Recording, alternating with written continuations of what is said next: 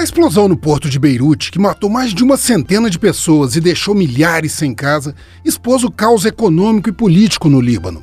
Praticamente um terço da população está desempregada. Os moradores da capital têm pouco mais de duas horas de eletricidade por dia. E o dólar custa cerca de 6 mil libras libanesas no mercado paralelo.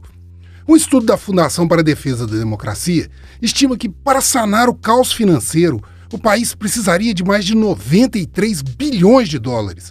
Para se ter uma ideia, esse valor é três vezes maior que o pacote que o Brasil assinou com o FMI em 2002. Esse caos tem relação com a longa história de ineficiência administrativa e brigas políticas no Líbano. Por exemplo, investigações da rede Al Jazeera apontam que mais de duas toneladas de nitrato de amônia que explodiram na terça-feira estavam armazenadas no porto desde 2013 e há seis anos as autoridades haviam sido alertadas sobre o risco. Segundo o estudo da Fundação para a Defesa da Democracia, por trás da burocracia e da ineficiência está um esquema de corrupção, lavagem de dinheiro e contrabando chamado O Sistema.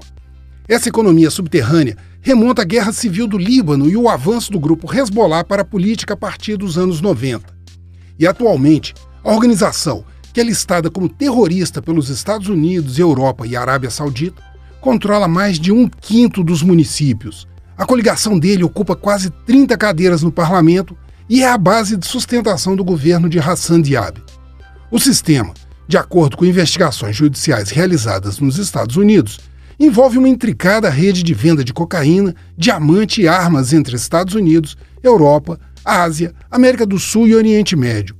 Estima-se que movimente cifras da ordem de 1 bilhão e 700 milhões de dólares para o Hezbollah, quantias usadas inclusive para financiar ações militares na Síria, no Iraque e o lançamento de foguetes do sul do Líbano em direção a Israel.